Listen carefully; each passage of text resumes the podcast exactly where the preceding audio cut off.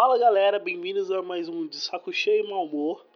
Hoje eu vou ler um texto para vocês que eu escrevi também na época da escola. Ele se chama Uma Noite Qualquer. E ele é assim. Espero, não entendo o motivo, mas espero, como se fosse a última bala do revólver, aquela que decidiria ser um homem vivo ou morto, sabe?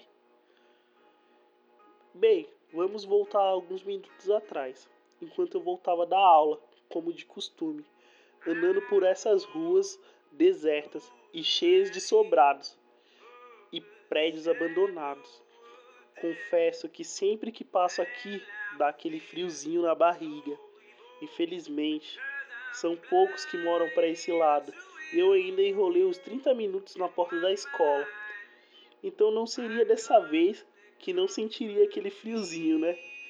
E pior, por volta das 23h55 dessa sexta-feira aconteceu uma coisa. Não acreditei quando avistei aquela figura sinistra. Pisquei várias vezes, esfreguei os olhos, pensei em acordar, esperando que aquilo fosse um sonho, mas não era sonho, era real. Aquela imagem impressionante e sobrenatural estava realmente ali, na minha frente, um ser maligno, de olhos negros e profundos, com seu jeito quase humano, mas com certeza não era um. Fiquei com calafrios, comecei a suar frio, enquanto continuava andando com esperanças que aquele monstro me avistasse. Virei na primeira esquina, meus batimentos já estavam acelerados e tinha um pressentimento que algo ruim aconteceria. Comecei a andar, cada vez mais rápido, e quando já estava a uma distância significativa, ouvi alguns uivos.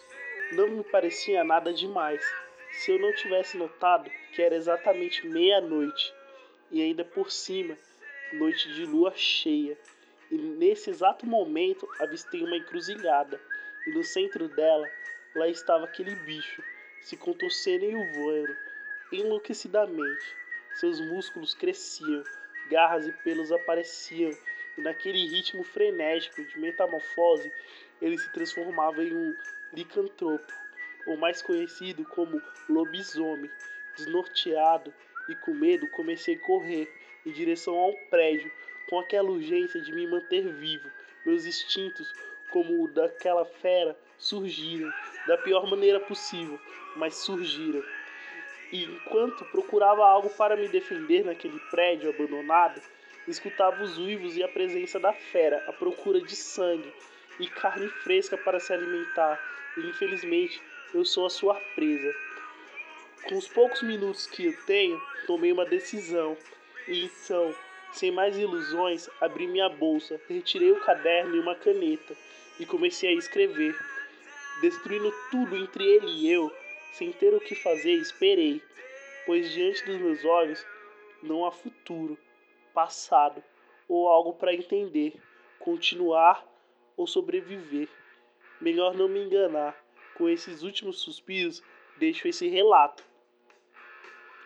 Bom, galera, espero que vocês tenham gostado desse texto. Eu vou deixar o texto, o link do texto na descrição desse episódio para que vocês possam ler também. É, muito obrigado e até semana que vem com novas releituras. Até mais.